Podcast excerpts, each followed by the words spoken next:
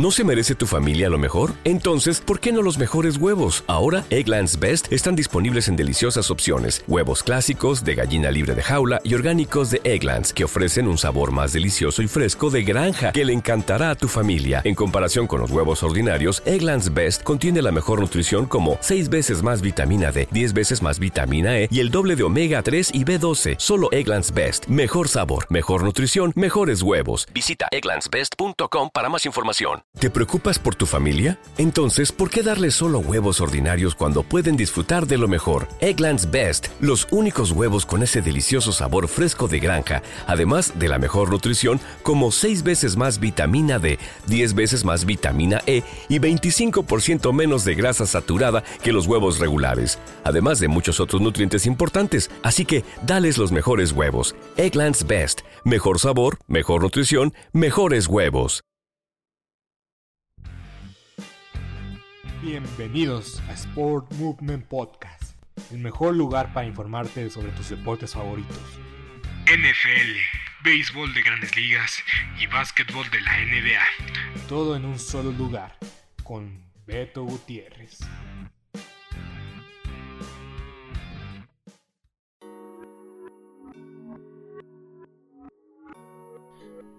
Bienvenidos a Sport Movement Podcast resumiendo la semana 3 de la NFL y qué gran semana, qué gran domingo tuvimos de la mejor liga del mundo, de la mejor liga deportiva del, planeta. Qué gran domingo, de inicio a fin, desde las 12 del día hasta las 10 y media de la noche. Fue una jornada llena de acción, una jornada en la cual los aficionados de la NFL podemos decir, podemos regordearnos de, de felicidad y por eso nos encantan los domingos. Un fin de semana con muchas sorpresas. Juegos muy buenos, juegos importantes. Y vaya, ese final de, de los Ravens contra los Leones de Detroit, la verdad me encantó, me fascinó, aún no lo supero. No puedo creer lo que de lo que fui testigo, de lo que fuimos testigos. El gol de campo más largo de la historia y para ganar el partido y es algo que a mí me sorprendió. Increíble lo que vivimos este, este en esta semana, en la semana 3 de la NFL. Y qué decir, Aaron Rodgers con 30 segundos hace maravillas, hace cosas increíbles. Yo como aficionado de los Vaqueros de Dallas lo sé muy bien. Cuando vi el reloj con 38 segundos, sin importar de que no había tiempos fuera, yo dije, van a ganar los Packers. Aaron Rodgers va su magia. Y así fue. Su magia prevaleció y los Packers se llevaron una victoria a domicilio a San Francisco. Y la verdad es que fue el partido no sé si fue el partido, yo creo que sí fue el partido de la semana a pesar de todo lo que parecía el medio tiempo, pero la importancia de aprovechar las oportunidades, oportunidades. Pero arrancamos, como de que no. Este, este resumen hablando de los jefes de Kansas City contra los cargadores de Los Ángeles. Los Chiefs están con marca de un ganado, dos perdidos después de ser derrotados en casa por unos cargadores que están con dos ganados y un perdido. Un marcador final de 24 a 30. Y me sorprende ver a Patrick Mahomes en un ganado, dos perdidos. Y vaya, no fue fácil. No fue fácil este partido para ninguno de los dos equipos. Yo creo que fue uno de los duelos más atractivos de la jornada. Eh, a menos de la franja de las 12 de la tarde, yo creo que este juego conjunto al de los Ravens contra los Leones de Detroit, por razones que ya sabemos y ya comenté, y lo vamos a hablar más adelante, yo creo que fue uno de los juegos más interesantes. Y se decidió hasta el último, hasta la última jugada del partido. Y vamos a empezar hablando eh, hablando del estado de salud del entrenador Andy Reid. Está bien, el entrenador Andy Reid se, encuentra perfectamente de salud. Eh, salió eh, o abandonó el encuentro eh, en una ambulancia, en la cual fue trasladado al hospital más cercano. Ah, y para, para su fortuna, para, para el gusto, para, para la tranquilidad de todos los aficionados a este gran deporte y enorme deporte, podemos decir que Andy Reid se encuentra en un buen estado de salud. De hecho, yo lo veo más delgado en comparación de la temporada pasada. Pero eh, se reporta que fue un caso de deshidratación. Y bueno, yo creo que mucho tuvo que ver el, hecho de que este, este juego se decidiera hasta el último cuarto y fue una, una montaña rusa de emociones para, para los jefes de Kansas City, para los aficionados y obviamente para los actores de este juego. Igual se vivió hasta el límite. Pero vamos a hablar de dos cosas. Los jefes de Kansas City, primeramente. Patrick Mahomes, 27 completos, 44 intentos, 260 yardas, 3 anotaciones, pero 2 intercepciones que sí fueron costosísimas, fueron muy costosas. Craig Edwards Hiller regresó después de no tener un partido o después de, costarle el encuentro la semana pasada. Regresa para eh, mover el balón más de 100 yardas, algo que yo creo que es muy destacado. Eh, nunca Em, no voy a decir nunca, pero ya se da muy poco, pocas veces que un corredor de los jefes de Kansas City supere la, barrera de las 100 yardas. Y este Cry Edwards Hiller lo logró. ¿Qué decir de Travis Kelsey? 7 recepciones, 105, 104 yardas, perdón. Eh, no tuvo anotaciones, pero fue factor importante. Tariq Hill sigue siendo uno de los jugadores más vitales de esta ofensiva. Y bueno, eh, los jefes en la ofensiva se vieron muy bien a, pesar de las dos intercepciones de, Patrick Mahomes. Una no, no fue su culpa, la dejó ir el, receptor del el ala cerrada de los jefes. Y por otro lado tenemos a Justin Herbert que también dio un partidazo. 26 completos, 38 intentos, nada más falló en dos envíos, 281 yardas, pero 4 anotaciones, 4 anotaciones de este este jugador estrella de los cargadores de, Los Ángeles. Este jugador está listo para, para tomar, eh, tomar, el rol importante dentro de, su equipo. Y qué decir de la liga. Eh, Mike Williams tuvo un partidazo, 7 recepciones, 122 yardas, 2 anotaciones. Y la verdad es que fue el factor eh, X, por así decirlo, por así mencionarlo, yo creo que fue increíble lo que hizo Mike Williams, que inclinó la balanza a favor de los jefes de Kansas City. Y me da gusto por Mike Williams, que es un jugador que yo creo que se merece reconocimiento, porque, eh, porque la verdad es que eh, ha estado lesionado, eh, igual jugador de primera ronda. muchos ya estaban considerándolo un boss, pero la verdad es que esta temporada ha tenido la mejor eh, inicio de campaña en su carrera. Yo creo que de ahí va a ir para adelante. Aprovechando que Keenan Allen ya no es tan explosivo como lo era hace un par de años atrás. Entonces yo creo que está listo para tomar el rol de receptor número uno de la escuadra de los cargadores. Pero bueno, hablando de este juego. Yo me quedo con, con que los jefes hicieron todo para perder el juego y que los cargadores tuvieron decisión. Dejémoslo en que tuvieron decisión. Jugársela en cuarta y nueve. Después de un fall star que condenó, complicó eh, la posibilidad de patear el gol de campo para irse arriba en el marcador. Pero si se iban arriba iban a dejar mucho tiempo a Patrick Mahomes. Y la decisión del entrenador, la verdad, la voy a reconocer. Fue agresivo. Eh, no es garantía la defensa de los jefes de Kansas City. Dijo, hemos movido muy bien el balón a esta defensa, podemos ganar 9 yardas. Eh, se convirtió esa jugada, esa decisión, se convirtió en un castigo en contra de los jefes que dio el primero y 10 a, a, los cargadores y a la postre iban a anotar el, touchdown de la ventaja. Y la verdad es que hay que reconocer esa agresividad del entrenador eh, que acaba de llegar a los cargadores.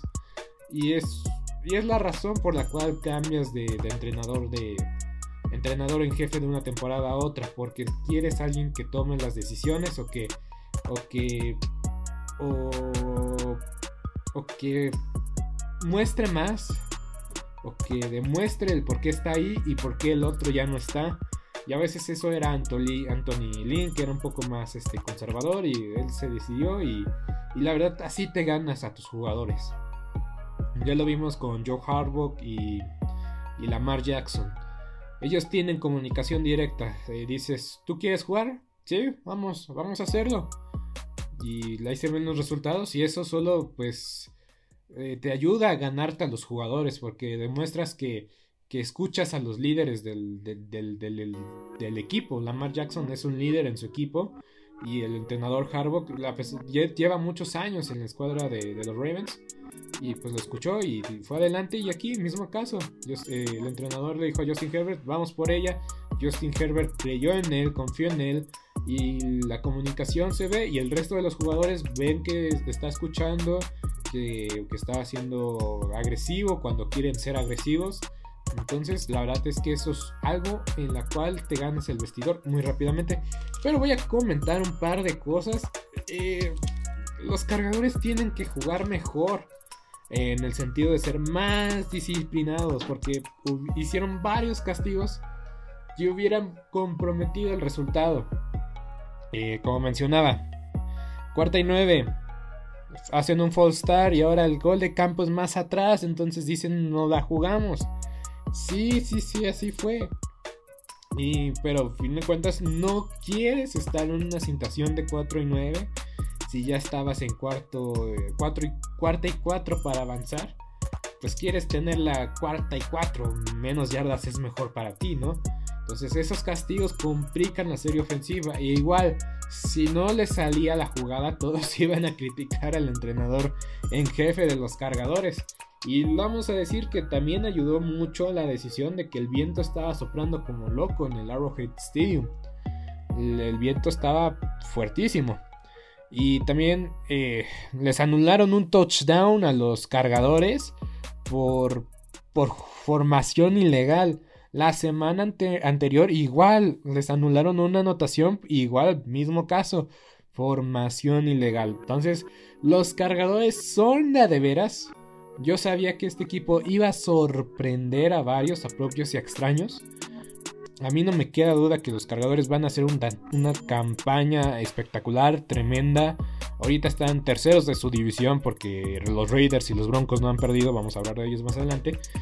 Pero la verdad es que los cargadores ya dieron el golpe sobre la mesa, venciendo a unos Kansas City Chiefs que tendrán que ir cuesta arriba a ganar esta división.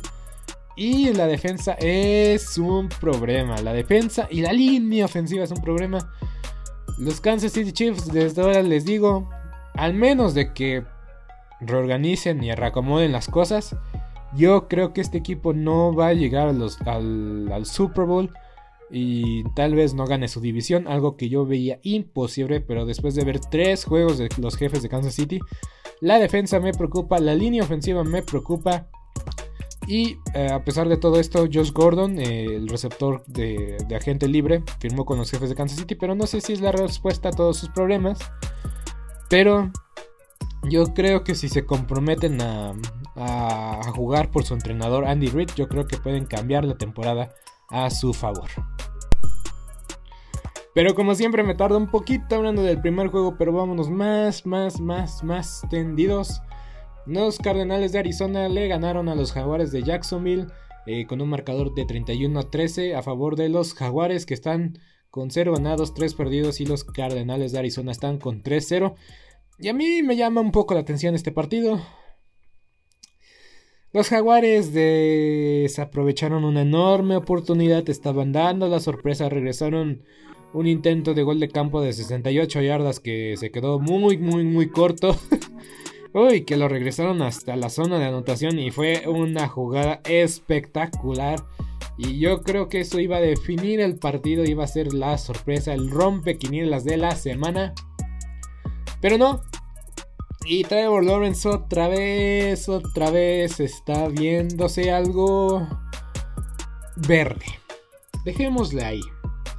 Porque Trevor Lawrence a mí no me queda duda de que va a ser bueno en algún punto de su carrera lo que hizo en Clemson, pues, este chico no había perdido casi, casi, nunca había perdido en su vida Y no es casualidad de que no haya perdido que haya tenido muy pocas derrotas en su carrera en preparatoria, secundaria, universidad. No es casualidad, es por algo.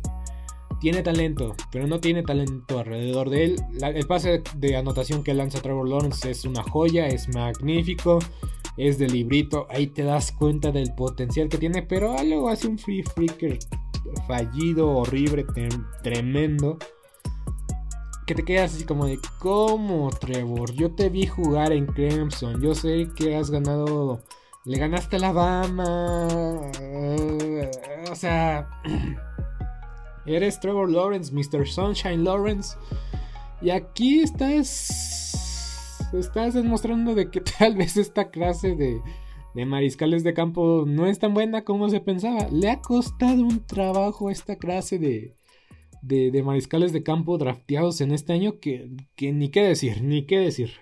Pero bueno, Trevor Lawrence es el mayor representante de esta generación. Tuvo dos intercepciones.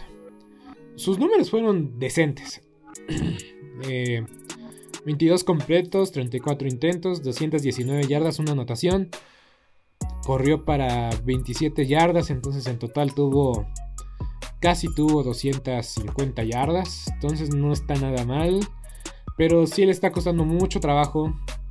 La ofensiva cuando parece que ya este, va a avanzar de poquito en poquito, pues la verdad es que tampoco tuvo un juego tan brillante. Y pues Kyle Murray otra vez está demostrando que tiene todo para ser MVP, a pesar de que no tuvo anotaciones y, y sí tuvo una intercepción. Disculpen, pero tuvo eh, nada más falló 6 pases, 28 de 34, 316 yardas. Sin anotación, reitero, pero tuvo una anotación por tierra, entonces tuvo, bastante bien su, aportación. El ataque terrestre, la verdad es que hizo algo brillante: 43 yardas para James Corner, dos anotaciones. Y pues yo creo que ahora sí que, que no fue el partido más brillante de, los Cardenales. Los Jaguares también este, dejaron ir una, una oportunidad de, de oro enorme. Y pues Arizona se pone invicto y los Jaguares le está costando trabajo. En otro duelo tenemos a los, a los Cafés de Cleveland. Quienes derrotaron a los Osos de Chicago. Oh, los Osos de Chicago son un desastre. Esta defensiva de Chicago hace un par de años atrás sí daba y sí daba eh, proyección o daba el sentimiento de que estaban era una defensa calibre de campeonato. Obviamente no va a haber una mejor defensa que la de los Osos de Chicago del 85. Eso lo, tenemos súper asegurado. Ahí se dan un tiro la defensa del, 85 de los Osos de Chicago y la defensa de los Ravens del 2000. ¡Uf! ¡Qué defensa! Lo más chistoso es que no envían ningunas, pero me han contado. pero bueno, eso no importa. Eh, los cafés derrotaron 26 a 6 a unos Osos de Chicago que no tienen pies, que no tienen cabeza y Justin Fields no está listo. Pero creo que Matt Nagy es el problema. Ah, Matt Nagy no creo que acabe la temporada. Ya anunció que Nick Foles. Nick Foles está. Está siendo considerado para iniciar la próxima semana. No es culpa de Justin Fields. Es el sistema, es el esquema, es el plan de juego. Sí, la defensa de Cleveland la verdad es muy buena. Miles Garrett tuvo, Miles Garrett tuvo cinco capturas. Pero lo golpearon o lo capturaron detrás de la línea nueve veces. Nueve veces, eso... Hay equipos que logran nueve capturas en una sola temporada. Equipos. En una temporada de 16 juegos. Los cafés tuvieron 9 en un solo encuentro. Es increíble lo malo que son ofensivamente los ojos de Chicago. Es increíble. Y es el esquema, y es el entrenador. La mente y el genio ofensivo de Matt Nagy, ya nadie se lo cree. Los osos tienen que hacer cambios urgentes desde arriba. No hay más, no hay menos, no que les queda de otra. Y regresó Odell Beckham Jr. A mí me da mucho gusto. La verdad es que yo disfruté ver a Odell Beckham Jr. en los gigantes. A pesar de que soy un aficionado a los vaqueros de Dallas, mi hermano le va a los gigantes de Nueva York. Y siempre, siempre espero que le vaya bien a los gigantes de Nueva York. Y que pierdan solo dos partidos durante la temporada regular. contra los vaqueros de Dallas, obviamente. Pero, pero me da gusto ver a Odell Beckham de regreso. Eh, tuvo cinco atrapadas, lo involucraron incluso en el juego terrestre. Yo creo que si Odell Beckham Jr. se mantiene sano, obviamente no jugó los primeros dos partidos pues por precautorios, ya lo expliqué la semana pasada. No pasa nada si te pierdes dos duelos. La verdad es que yo creo que Odell Beckham está listo para volver a brillar y para demostrar a, los aficionados de Cleveland de que tiene mucho por dar en este equipo. A pesar de que ya lleva dos temporadas, la verdad es que ha sido, ha sido y ha estado batallando por muchas lesiones, pero Odell Beckham puede regresar al estrellato de la liga. y la ofensiva de los Browns, la verdad es que me encanta porque es una ofensiva que te va desgastando, desgastando, desgastando y te va a ganar en el cuarto cuarto. Nick Chubb, Kareem Hunt te van a correr todo el día y todo el día no vas a poder nada para evitar que te avancen.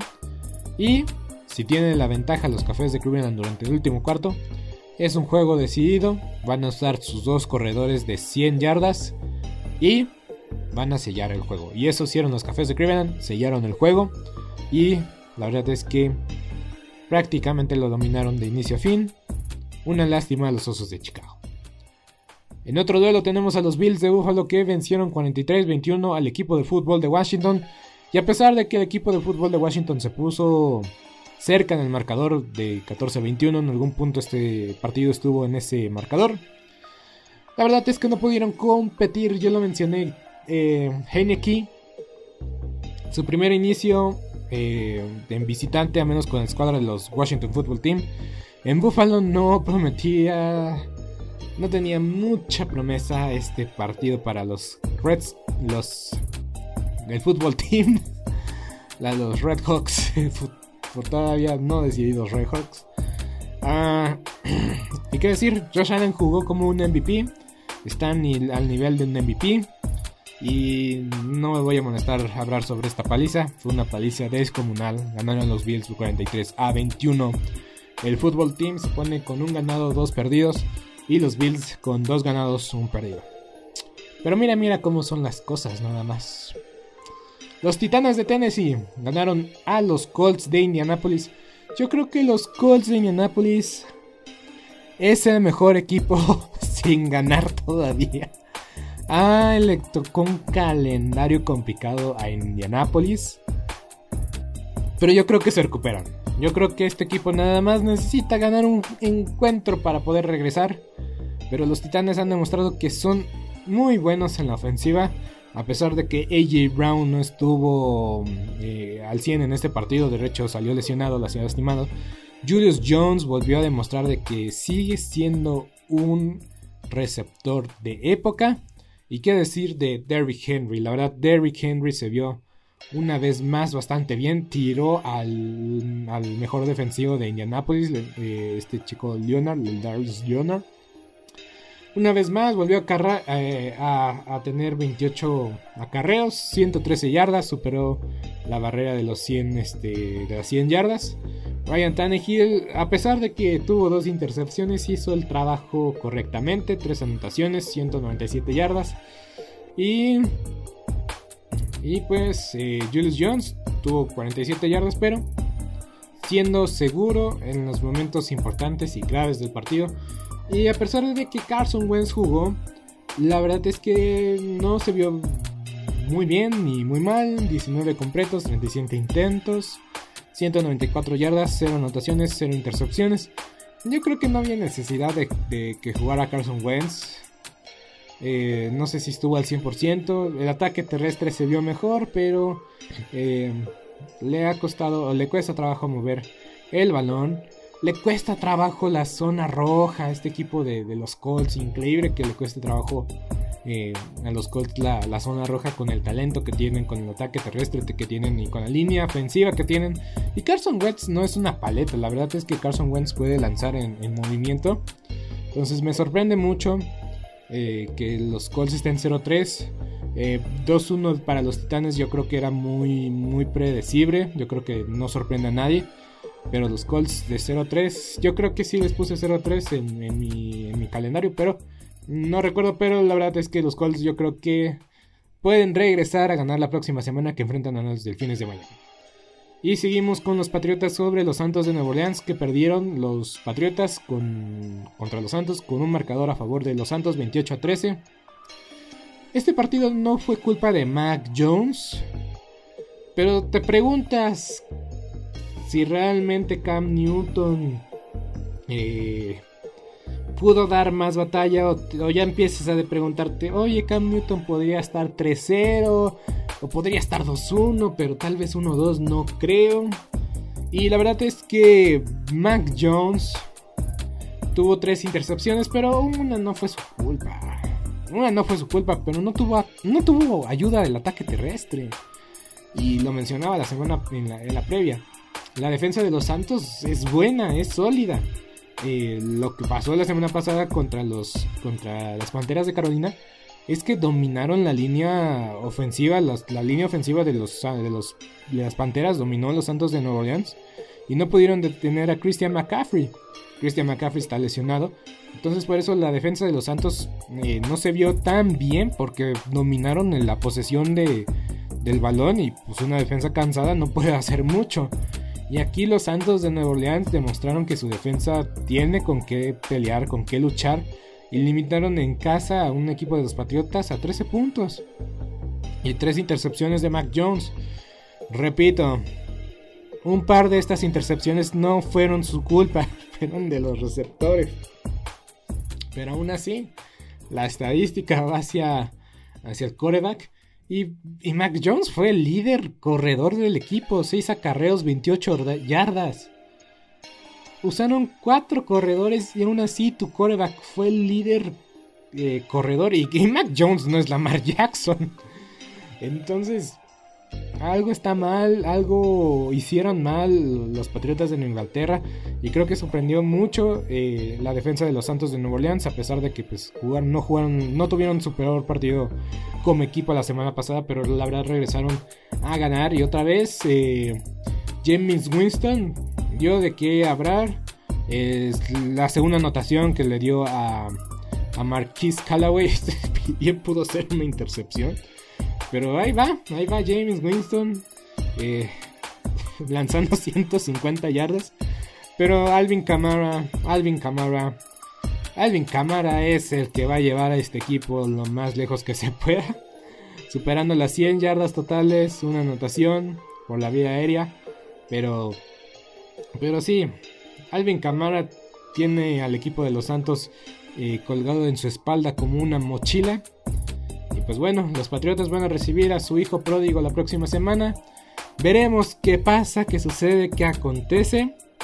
Pero sí, de que tienen que ser mejores. Tienen que ser mejores. Porque aparte ya llevas dos partidos en casa y los dos los has perdido. Entonces hay que ponerse las pilas. Van a, van a tener nuevos juegos, nueve juegos en casa, cabe mencionar, pero ya perdiste dos. Y la siguiente semana enfrentas a Tom Brady yo creo que vas a perder ese juego. Entonces hay que, hay que despertar, Nueva Inglaterra. Hay que, tienen que despertar los Patriotas. Y los gigantes de Nueva York son un... No voy a decir son un asco. Pero están jugando tan mal que perdieron contra los halcones de Atlanta, que yo ya dije que eran el peor equipo de la liga. Y van y ganan a los gigantes en casa, a domicilio y esta Daniel Jones es un buen jugador, un jugador decente. No jugó tan bien como, como jugó contra Washington, pero no es malo. O sea, mm, sí, la primer, el primer partido sí tuvo errores. El segundo no tuvo ningún error, pero perdieron aún así. Y aquí otra vez no tuvo. No fue tan sorprendente o tan espectacular como la semana pasada. Pero no entregó el balón. Y yo creo que eso ya es ya es algo o una tendencia positiva para Daniel Jones. Entre menos pierda el balón Daniel Jones, más oportunidades tendrán los gigantes de Nueva York de ganar, de ganar partidos. Pero simplemente esta ofensiva no camina. Y creo que en parte tus dos receptores titulares se lesionaron. Slayton y, y Shepard. Slayton y Shepard se lesionaron. Te quedaste con Callaway, Evan Ingram regresó, Shaquan Barkley y este novato que seleccionaste de la Universidad de Florida. Son piezas que, que dices pueden armar un ataque decente, a pesar de no tener a dos, a dos receptores titulares. Pero aún así te limitaron a 14 puntos en casa. Y no anotaste en el cuarto cuarto. Entonces me sorprende ver. Ah, no, sí anotaron en el cuarto cuarto. Pero aún así, 14 puntos en casa. Contra una defensa que estaba. La semana pasada le metieron 40 puntos al equipo de, de los halcones. Y la anterior también le metieron 25 puntos. Entonces limitar una una ofensiva con piezas, eh, piezas muy buenas, eh, jugadores que pueden hacerte jugadas grandes en momentos grandes, eh, contra una defensiva que, está para llorar, la defensiva de los Falcons está para llorar. Entonces si te queda así como que algo está pasando mal y tal vez sí sea culpa de Jason Garrett y de Joe Judge, el entrenador, se le están acabando sus balas, se le están acabando sus oportunidades. Y Joe Judge nada más tiene trabajo porque, porque eh, perteneció al staff de cocheo de los Patriotas de Nueva Inglaterra y por su color de piel. Así de sencillo, así de simple. Por su color de piel tiene trabajo. Joe Mara, el dueño, el dueño de los Gigantes de Nueva York, es uno de los entrenadores, de los dueños que pidió que esta, estos castigos de tanting sean castigados como son castigados en, el día de hoy. Y la verdad es que Joe Mara fue abuchado por, por los neoyorquinos de una forma eh, monumental. Es increíble que, a tu, que tu afición, con tú como dueño, que tu afición te esté abuchando a ti, el dueño. o sea, o sea, sí pasa. Pero tiene que llegar Eli Manning a callar a los aficionados, a decirles, oigan, tranquilos, o sea, no se trata, no se trata de, ti, no se trata del, del, dueño, se trata de mí, es mi día, están retirando mi jersey. Eli Manning tuvo que sacar las papas del juego por, del fuego, porque sí, John Mara ha tomado las decisiones más controversiales en la liga en los últimos años y las peores decisiones para su equipo en los últimos años. Yamara tiene todo para decirse que es de los peores dueños de la liga. Y la verdad, los dueños de la NFL, la verdad, yo creo que sí son muy incompetentes, hay que decirlo. Hablando de Detroit, hablando de los Osos de Chicago, hablando de los Jets. Pero bueno, no sigamos. Los gigantes perdieron, Joe Judge mm, se le está acabando el oxígeno, se le está acabando las chances, las oportunidades. Este proyecto no avanza, no camina. Y yo lo mencioné la semana pasada. Esa idea de que, de que se les arrebató la oportunidad de estar en los playoffs, deben de quitársela de la cabeza porque no les está ayudando nada. Están demostrando que el año pasado fueron eliminados justamente no fue su culpa, no fue culpa de nadie más, fue su propia culpa. Tienen que tomar responsabilidad de sus hechos que hicieron la temporada pasada, porque yo creo que siguen pensando de que las Águilas de Filadelfia arruinaron sus posibilidades. Tal vez sí, tal vez no.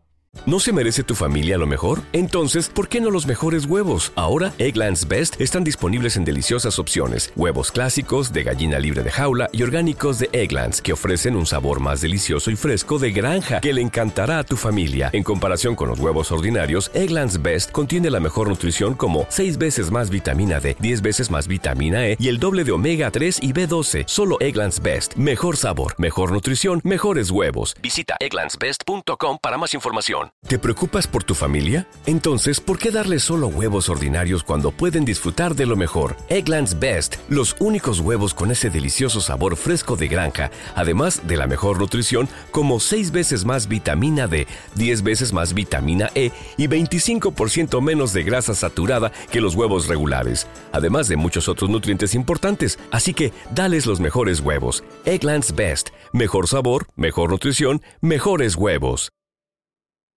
¿No se merece tu familia lo mejor? Entonces, ¿por qué no los mejores huevos? Ahora, Egglands Best están disponibles en deliciosas opciones. Huevos clásicos, de gallina libre de jaula y orgánicos de Egglands, que ofrecen un sabor más delicioso y fresco de granja que le encantará a tu familia. En comparación con los huevos ordinarios, Egglands Best contiene la mejor nutrición como 6 veces más vitamina D, 10 veces más vitamina E y el doble de omega 3 y B12. Solo Egglands Best. Mejor sabor, mejor nutrición, mejores huevos. Visita egglandsbest.com para más información pero tienen que hacerse responsable y controlar de lo que ellos pueden controlar. Entonces los gigantes están con 0 ganados, 3 perdidos. Y la próxima semana van a enfrentar a los Santos de Nueva Orleans. Yo creo que los gigantes van a despedir a Joe Judge después de la... Si no le ganan a los Vaqueros de Dallas, yo creo que van a despedir a Joe Judge o a Jason Garrett. Porque de plano, de plano, este equipo va a acabar con temporada perdedora sí o sí. Pero no sabemos qué tan mala va a ser su marca. Pero bueno, vámonos tendidos porque voy a hablar demasiado de los Steelers contra los Bengalíes. Tal vez no demasiado, pero sí vamos a, comentar un par de cosas. ¿Qué está pasando con los acereros de Pittsburgh? Yo sé que de última hora anunciaron que TJ Watt no iba a jugar. Eh, yo grabo las previas los, los jueves. En la mañana del viernes yo, yo comento lo del, partido del jueves, lo edito, lo subo. Y va prácticamente del, lapso del viernes al domingo anunciaron que, que, no iba a jugar TJ Watt. Lo que me sorprendió, pero sí jugó Devin Bush, sí jugó Joe Hayden, eh, jugadores que, tienen que tuvieron la misma molestia, por así llamarlo. Pero aún así, esta defensa. Vamos, 24 puntos, la verdad es que no está. No es exagerado, es decente. 7 puntos más de lo que tú deseas, porque yo creo que todos los equipos o todas las defensivas deberían de aspirar a recibir menos de 17 puntos por partido. Pero aún así, esta defensa a veces deja mucho que desear y porque no está TJ Watt Melvin Ingram no se ha visto tan bien como se vio la primera semana. Yo creo que sí necesita un TJ Watt para imponer presión. Devin Bush, mismo caso. Y, y igual, la misma situación pasó la temporada pasada. Se estaban lesionando a los jugadores de línea y dejaron de ser tan efectivos como lo habían, habían sido durante la primera mitad de la temporada regular del año pasado. Pero la ofensiva es un problema. Esta de ofensiva no mueve el balón. Y es un nuevo coordinador ofensivo. Y se ven peor o igual que el año pasado. Todavía el año pasado, al inicio de ese, ese inicio de 11-0, pues se vieron bien. Un partido contra los Titanes de Tennessee, pues fue un partido de alarido, que se fue hasta lo máximo, que por un gol de campo Ganaron los Steelers con cierta suerte, pero.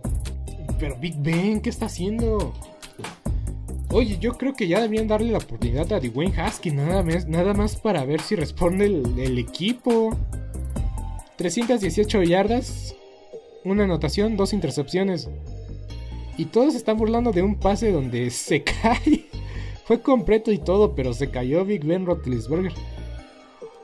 ¿Qué está pasando con los acereros? y todos se preguntan lo mismo. Y mismo caso que los Patriotas en Inglaterra. Los Steelers ya jugaron dos partidos como locales y ya perdieron los dos. Esto no pasaba en Pittsburgh hace años. Yo lo dije, Mike Tomlin va a tener su primera temporada perdedora en su carrera como entrenador. Pero ganaron el primer partido contra Buffalo y Buffalo no ha perdido desde entonces y los Steelers no han ganado desde entonces. Sí, son tres semanas. Pero no te ha demostrado o no han demostrado lo suficiente para ganar.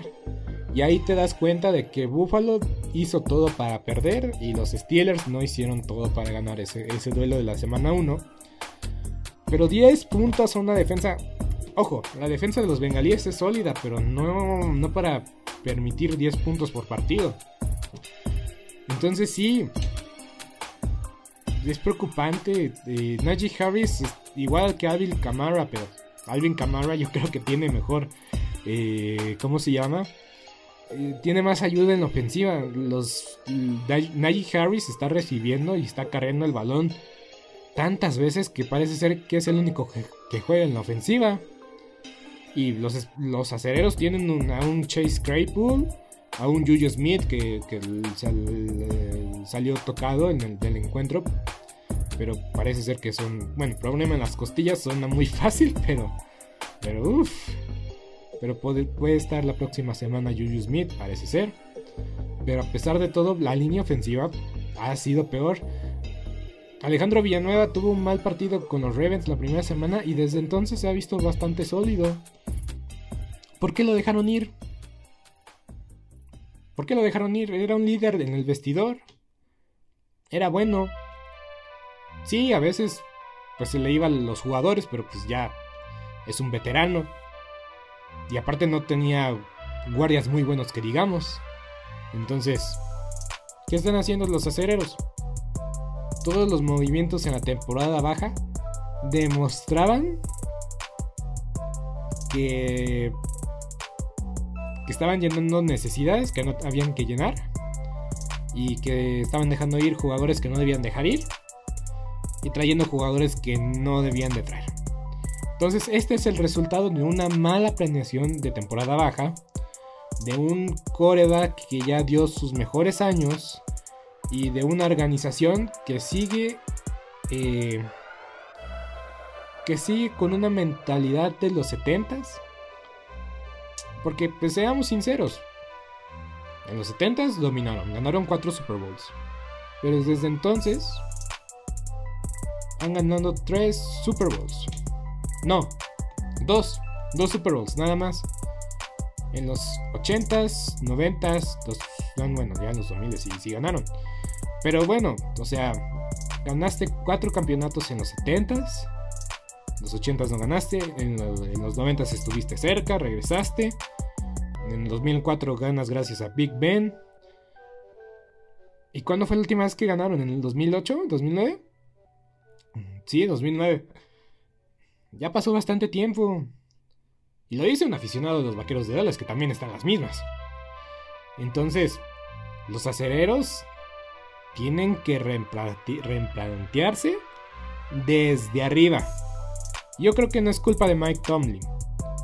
Mm, a pesar de que siempre él paga los platos rotos y le llueven las críticas, yo creo que hay que cambiar un poco la cultura de los Steelers porque indiscutiblemente son ganadores. Y siempre van a ser ganadores. Pero no son los años 70. Y, y tal vez deben de ser un poco menos leales eh, con sus jugadores. Porque son leales a los, a los jugadores que definen los valores de los acereros de Pittsburgh.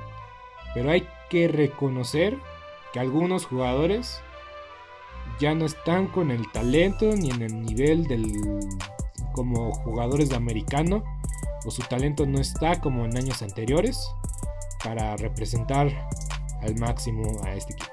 Entonces, los acereros van en picada. No creo que despidan a Tomlin, pero yo estoy seguro de que van a rodar cabezas, a menos en coordinadores entrenadores, bueno, coordinadores, miembros del staff, posiblemente el gerente general. Bueno, si corren al gerente general, sí corren a Tom, eso sí, eso creo que me queda claro. Pero Big Ben yo creo que debe de ser prudente, decir, me hago un lado, denle oportunidad a estos chicos, a Dwayne Haskins, a ver si trae, trae algo para revolucionar la ofensiva. Y pues veremos qué pasa. Veremos qué pasa. Porque los acereros, la verdad es que fuera de, esa, de esos años con Antonio Brown y Le'Veon Bell, no han demostrado estar ni cerca de regresar a un Super Bowl. Pero bueno, los Leones de Detroit dieron batalla, dieron pelea y hubieran ganado el partido, pero son los Leones de Detroit. Y los Leones de Detroit son odiados por la vida. Vamos a dejarlos, dejarlo así el fútbol americano odia a los Leones de Detroit por desperdiciar las carreras de jugadores legendarios como Barry Sanders y Calvin Johnson. Los Leones obligaron a una cuarta y 19 de los Ravens en la última serie ofensiva de los Ravens y convirtieron los Ravens. Dos jugadas después, los, los oficiales no marcan un delay, de, delay of game tan claro como el día, tan claro como el agua. ¿Y qué pasa? Los Ravens rompen el récord, hacen historia. Y el gol de campo más largo de la historia fue consumado. 66 yardas. No me canso de ver ese gol de campo, en verdad no me canso. Y la forma como entra, o sea, no solo fue no solo fue suficiente castigo para los aficionados de los Leones de Detroit ver una conversión de cuarta y, más de 15 yardas, no solo fue castigo ver cómo no marcaban un delay of game, tenía que pegar el poste y meterse. Así de odiados, así de malos son los Leones de Detroit. Tanta sal en un solo lugar podían permitir tal hazaña. En verdad que fue increíble el gol de campo. Justin Tucker, para mí, el mejor pateador que he visto junto a Adam Vinatieri. Solo, Justin Tucker solo necesita hacer lo que Adam Vinatieri hizo en los playoffs para ser considerado el mejor pateador en la historia de este deporte. Y Justin Tucker se ganó un lugar en el Salón de la Fama no solamente por, porque va a estar allí en, el museo en Canton, Ohio. Ahí va a estar, porque cada récord que se rompe al siguiente día va a estar ahí en, Canton, Ohio. Va a haber memorabilia al respecto ahí en Canton, pero de que va a estar su busto de Justin Tucker en algún futuro. Va a estar Justin Tucker en el Salón de la Fama. Y los peores, bueno, los pobres Leones de Detroit Siento que son el segundo mejor equipo sin ganar un partido todavía. ¿Por qué? No dieron por perdido el partido contra San Francisco, perdieron por una posesión, estuvo ahí para ganarlo y la verdad es que es que tuvieron oportunidad los Leones de empatar el juego y la verdad reconozco que no se dieron por vencidos. Semana pasada contra los Packers Estaban ganando en la primera mitad. Y estaban jugando bien. Estaban causando complicaciones a Aaron Rodgers. Jugando bien a la ofensiva. Y se desinflaron en el tercer cuarto. Y perdieron el partido. Y aquí le compitieron a un equipo de los Ravens. Yo dije que iba a ser una paliza. Los Ravens iban a llegar, llegaron motivados. Los Ravens son cardíacos. Los Ravens son cardíacos. Entonces, ¿Qué está pasando con Detroit? Están luchando, están peleando, pero no están ganando partidos. Y es algo que tendrán que aprender a la mala. Y la verdad es que me está encantando el entrenador Dan Campbell. Tiene... Yo creo que los jugadores sí van a pelear por él, van a luchar por él. Y tengo la ligera esperanza de que Detroit va a ser competitivo. Pero no van a ganar un Super Bowl, eso, está, eso me queda claro. Pero sí, pobres aficionados de los Leones de Detroit, que una vez más estuvieron en el lado equivocado de la historia. Y hablando de sal, ¿han probado la leche ya echada a perder? Ese sentimiento de asco, ese olor putrefacto. Pues bueno, así son los Jets de Nueva York. Los Jets de Nueva York perdieron 26 a 0. Y esto no voy a decir nada más. Los Broncos están 3-0. Los Jets están 0-3. Yo en verdad quiero que le vaya mejor a Robert Sale, pero le va a costar trabajo. Este equipo de Nueva York necesita muchos años para recuperarse. Y bueno, los Broncos han vencido a sus tres rivales, pero han vencido a los Gigantes, han vencido a los Jaguares y han vencido a los Jets. Entonces, Veremos. yo necesito ver a los Broncos jugar contra uno de su mismo división porque ahí me voy a dar cuenta de que si son de verdad o, han aprovechado a sus rivales. Y pues la verdad es que nada que recriminarles, han ganado los partidos que han tenido que ganar contra rivales muy inferiores a, a ellos. Y bueno, veamos qué sucede y acontece. Los Raiders son históricos. ¿Por qué son históricos? Es el primer equipo en vencer a tres rivales que el año pasado tuvieron más de 10 victorias. Los Ravens tuvieron más de 10 victorias. Los Delfines tuvieron más de 10 victorias.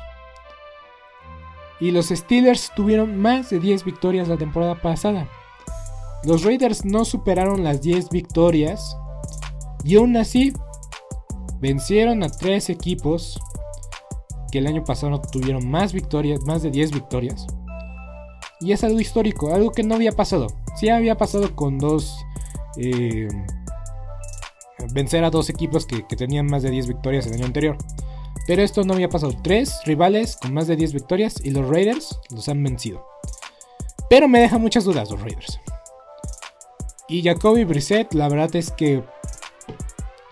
La verdad es que hizo lo mejor que pudo.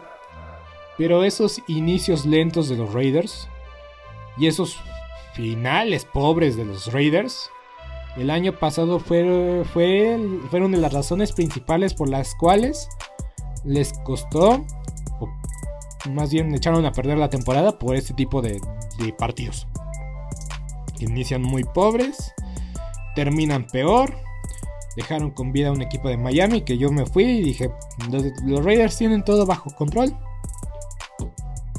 Son los Raiders, los Raiders no tienen nada bajo control, incluso con 3 ganados, 0 perdidos. Yo creo que los Raiders... Yo creo que los Raiders pueden incluso estar en algún punto de la temporada con 3 y 5. No me sorprendería, he visto cosas peores de los Raiders. A pesar de que la última vez que estuvieron 3-0 llegaron en el Super Bowl justamente con el entrenador Green. Entonces, los Raiders, los Raiders son los campeones de septiembre. Ay, no, pero bueno. No sé cuánto tiempo esto dure para los Raiders, pero de que es una realidad de que están ganando y están teniendo a Derek Carr en la conversación por MVP. Van tres juegos, lo sé. Pero Derek Carr sigue siendo el líder pasador de la liga. Y a quien no le guste, pues la verdad. No, no tengo nada que decir. A quien no le guste, pues la verdad, no hay nada que decir. Derek Carr es el líder pasador de la liga. No sé por cuánto tiempo esto vaya a durar. Ya veremos qué pasa. Los Raiders en septiembre y en octubre son posibles contendientes, pero los verdaderos contendientes despiertan en noviembre y en diciembre. Los Bucaneros de Tampa Bay perdieron por fin y perdieron... Em, fueron superados. Perdieron decentemente contra una escuadra de los Rams que demostraron ser un mejor equipo en general, en conjunto, que los Bucaneros de Tampa Bay. Tom Brady lanzó para más de 400 yardas, pero 200 de esas yardas fueron cuando ya iban perdiendo por 17 puntos. Entonces, yo creo que los Rams supieron aprovechar la última serie ofensiva y la primera serie ofensiva de la segunda mitad. Y Sean McVay lo sabía. Solo necesitaba estar arriba por una anotación al final del, segundo cuarto, sabiendo que él iba a recibir la patada. Sabía que su equipo iba a estar por delante 14-0, las bueno, por 14 puntos la próxima vez de que Tom Brady iba a tener el balón. Y por eso corrió como corrió al final del segundo cuarto porque lo sabía. Y estaba concentrado, estaba enfocado, lo había planeado bien y, le dio resultados. Sean McVay yo creo que se prometió a sí mismo nunca volver a perder contra Tom Brady y contra Bill Belichick. Y lo ha demostrado. No ha vuelto a perder. Obviamente no más dos partidos. No ha vuelto a perder contra ninguno de ellos dos. Y estoy seguro de que, de que va a querer hacer lo mismo la próxima vez. Yo creo que este equipo se va a volver a ver en algún punto. Yo creo que los Rams van a ganar la división. Porque los 49 están ahí, pero no todavía están ahí. Los Seahawks ya no los veo como contendientes a ganar la división. Yo creo que van a ser una decepción. Y los Rams han dominado a Kyle Murray y a los Cardenales de Arizona y al coach Grisbury. Entonces, los Rams van a ganar su división. Lo estoy diciendo en la semana 3 y es la división más complicada de la liga. Entonces, los Rams jugaron bien, hicieron las cosas bien. Tom Brady luchó, intentó, pero así es Tom Brady. Nada que reprocharle. La defensiva hizo su trabajo. No fue culpa de los árbitros. La defensiva de los Bucaneros es un problema y solamente se va a hacer peor. Y posiblemente van a traer a Richard Sherman pero Richard Sherman ya demostró de que no es el mismo Richard Sherman de hace 7, 5, 6 años. Entonces, no creo que sea la respuesta de Richard Sherman a muchas de sus necesidades. Los Bucaneros están perdiendo hombres importantes por lesiones. Y yo creo que eso va a ser la tendencia durante la temporada regular. Bucaneros no jugando a su capacidad debido a las lesiones y debido a que no tienen ritmo de juego porque no están entrando y saliendo. Veremos qué pasa. Y para desfortuna de los Bucaneros, van a ser de los primeros equipos en descansar. Entonces, veremos qué, veremos qué sucede. Los vikingos le ganaron 30-17 a los Seahawks. Increíble. Los Seahawks están con un ganado, dos perdidos. Y estas dos últimas derrotas los mismos Seahawks que se vieron desinflados al, final de la temporada pasada están resurgiendo. E insisto, no quiero comparar las cosas, pero yo lo veo así. Yo, bueno, la verdad es que tuvo mejor inicio Tom Brady en su último año con Inglaterra que, que está teniendo Russell Wilson. Yo creo que es el último año de Russell Wilson en los Seahawks. Sí. No tienen defensa. Jamal Adams. Dieron, dieron su futuro por Jamal Adams. Y Jamal Adams ha demostrado que no es la respuesta. Estoy feliz porque los vaqueros de Dallas no hicieron ese cambio.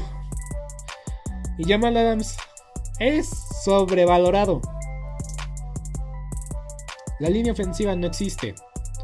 Los receptores son buenos, pero no tiene tiempo Russell Wilson para encontrarlos. Russell Wilson es un maestro en jugadas rotas, pero Russell Wilson no va a durar en la liga si sigue viviendo de jugadas rotas. Los vikingos no tienen defensa y aún así les ganaron el partido, lo limitaron a 17 puntos. Ese es el objetivo de todas las defensivas, limitar a tu oponente a 17 puntos. Y la defensa de, los Seattle Seahawks permitieron 30. Sin Delvin Cook. Delvin Cook es el motor de esta ofensiva de los vikingos. Y no estuvo... ¿Me vas a decir que Kirk Cousins, el inconsistente Kirk Cousins, te ganó el partido? Seattle no, está para competir. No está para competirle a Arizona, a los Rams, ni a los 49. La próxima semana van a enfrentar a los 49. Muy buena suerte, porque Joey Bosa se va a dar un festín en su línea ofensiva. Jimmy Garapolo demostró que puede mover el balón. Y si no, Trey Lance en la zona roja te va a castigar. Los Seahawks, para mí, son contendientes a ser la decepción más grande de la temporada.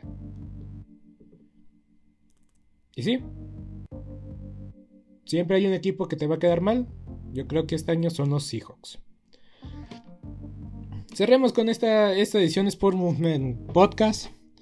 Me he tardado, me he tomado mi tiempo, les debo una disculpa, pero la verdad es que esta semana hubo demasiada actividad. Partidos muy buenos, muchas historias que contar, mucho que relatar. Y cerremos con los Packers contra los 49 y con los Cowboys contra los Eagles. Vaya. El domingo por la noche para mí demostró dos cosas. La importancia de capitalizar en tu última serie ofensiva de la primera mitad y la importancia de de anotar en tu primera serie ofensiva de la segunda mitad. Estaban abajo en el marcador 17-0. Ves en la mitad del tercer cuarto y ya están a 3 puntos. ¡Wow! Y una vez más, demostrando que a los mariscales de campos legendarios, futuros salones de la fama, leyendas de este deporte como Tom Brady y como Aaron Rodgers, tienes que quitarles el balón.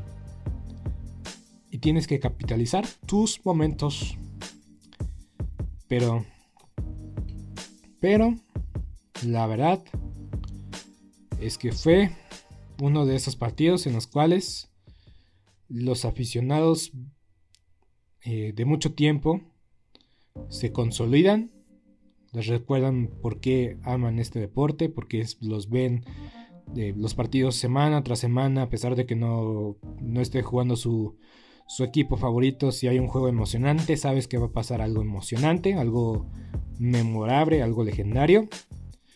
Y para, para los aficionados recientes, nuevos de este deporte, son esos partidos que te llaman la atención, que recuerdas y que abren un mundo de posibilidades para seguir disfrutando a la NFL. Porque Aaron Rodgers hace magia con 30 segundos. Y es vital la primer jugada de la última serie ofensiva a Devante Adams que no debía estar en el terreno de juego. Le dieron un golpazo tremendo. Y esperemos que no le pase nada en el futuro. Pero Devante Adams no debió estar en el terreno de juego. Por su propio bien, por su propia salud. Pero se tuvo que rifar por su equipo, por sus compañeros. Y vaya, cuando ya estás en medio campo, sabes que nada más necesitas 15 o 13 o 10 yardas para terreno de gol de campo. Y eso hizo Aaron Rodgers. Los colocó en, en territorio de gol de campo. Mason Crosby, veterano de mil batallas, lo ha hecho miles de veces. Sabes que Mason Crosby es un hombre confiable, por eso lleva años en esta liga y en los momentos importantes siempre, siempre responde para capitalizar las oportunidades dadas por Aaron Rodgers. Y sí, los 49 perdieron, pero, como decía, Jimmy Garapolo se ve capaz de mover el balón, capaz de llevar a esta ofensiva. Iniciaron sin ritmo, sí, todavía no es perfecto, no tenían a sus tres corredores titulares, es el cuarto corredor que usaron en de la campaña como titular. Entonces, los 49 tienen chances. Los 49 están demostrando que están de regreso. Y pues si las lesiones lo permiten, yo creo que veremos un regreso triunfal de la escuadra de los de San Francisco. Y Jimmy Garoppolo yo creo que Jimmy Garoppolo puede llegar, llevar a los playoffs a los 49 en lo que se desarrolla Trey Lance. Porque Trey Lance ha demostrado potencial a futuro. Pero veremos si necesita uno o dos años para desarrollarse. Tomando en cuenta que el año pasado no participó en el fútbol americano y que es un jugador de División 2. Es un riesgo, pero yo creo que va a dar, va a dar sus frutos en un futuro. Pero por lo pronto, los 49 bajo los controles de Jimmy Garapolo, yo creo que tienen una buena posibilidad. Por último, los vaqueros de Dallas hicieron lo que tenían que hacer: derrotar a unas águilas de Filadelfia. 41-21 fue el marcador final. Los vaqueros 2 ganados, 1 perdido.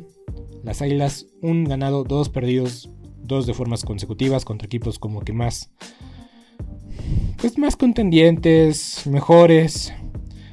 Y las águilas van a pagar los platos rotos contra las águilas de. contra los jefes de Kansas City. Y pues bueno. Esa fue toda la actividad de la semana 2 de la NFL. Mi excepción son los Seahawks de Seattle. Y el equipo que más me sorprendió fueron mm, creo que fueron los Santos. Porque ganaron convincentemente. Y. Y voy a dar eh, crédito a quien se merece crédito. Honor a quien se merece honor. Los Leones de Detroit, la verdad es que me sorprendieron para bien, a pesar de que no se pudieron llevar la victoria. Insisto, cosas que le pasan a solamente a los Leones de Detroit, le pasaron a los Leones de Detroit y perdieron ese partido. Pero bueno, mi jugador de la semana en la ofensiva es Matthew Stafford. 343 yardas, 4 pases de anotación, 134 de rating. Matthew Stafford puede ser que sea el MVP.